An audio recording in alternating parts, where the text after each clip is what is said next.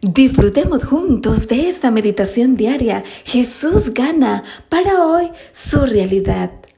Después de que el demonio fue expulsado, el hombre mudo habló, y las multitudes estaban asombradas y decían, Nada como esto se ha visto nunca en Israel. Mateo 9:33 Mientras estudiaba el comportamiento organizacional, aprendí que todos evaluamos e interpretamos la realidad a través de nuestra percepción y que podemos ser bastante obstinados en argumentar que nuestros filtros interpretativos se comieron los correctos.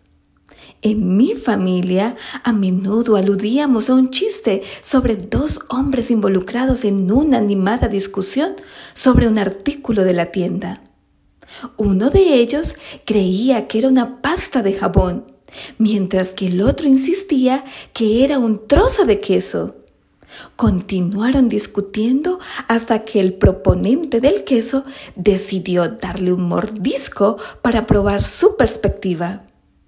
Sabe a jabón, pero definitivamente es queso, insistió.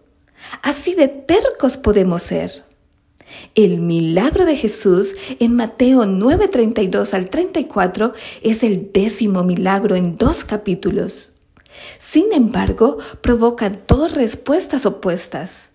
Un hombre que era mudo debido a la posesión de un demonio fue llevado Jesús.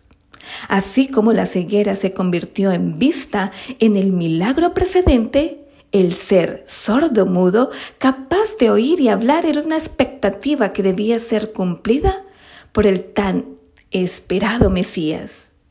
El doble milagro del exorcismo y la curación está implícito en la introducción de la respuesta de la multitud al milagro. Después de que el demonio fue expulsado, el hombre mudo habló y la multitud se asombró. La primera respuesta es de excitación y asombro como había sido el caso de los que presenciaron la calma de la tormenta en el lago, con una importante adición sobre la novedad del ministerio de Jesús. Nunca se había visto nada igual en Israel. En el lado opuesto estaba la impactante respuesta de los antagonistas fariseos, que lanzaron su ataque más público contra Jesús hasta ahora en este Evangelio, afirmando que él expulsa a los demonios por medio de un gobernante de los demonios. Siempre debemos pedirle a Dios que nos dé una perspectiva celestial. Incluso hoy en día muchos se asombran y se alegran cuando se enfrentan a la gracia de Dios en Jesús, mientras que otros reaccionan negativamente llamándolo una licencia para pecar. La gracia de Dios es indignante y escandalosa. Pidamos a Dios que nos dé la humildad y la alegría de aceptarla.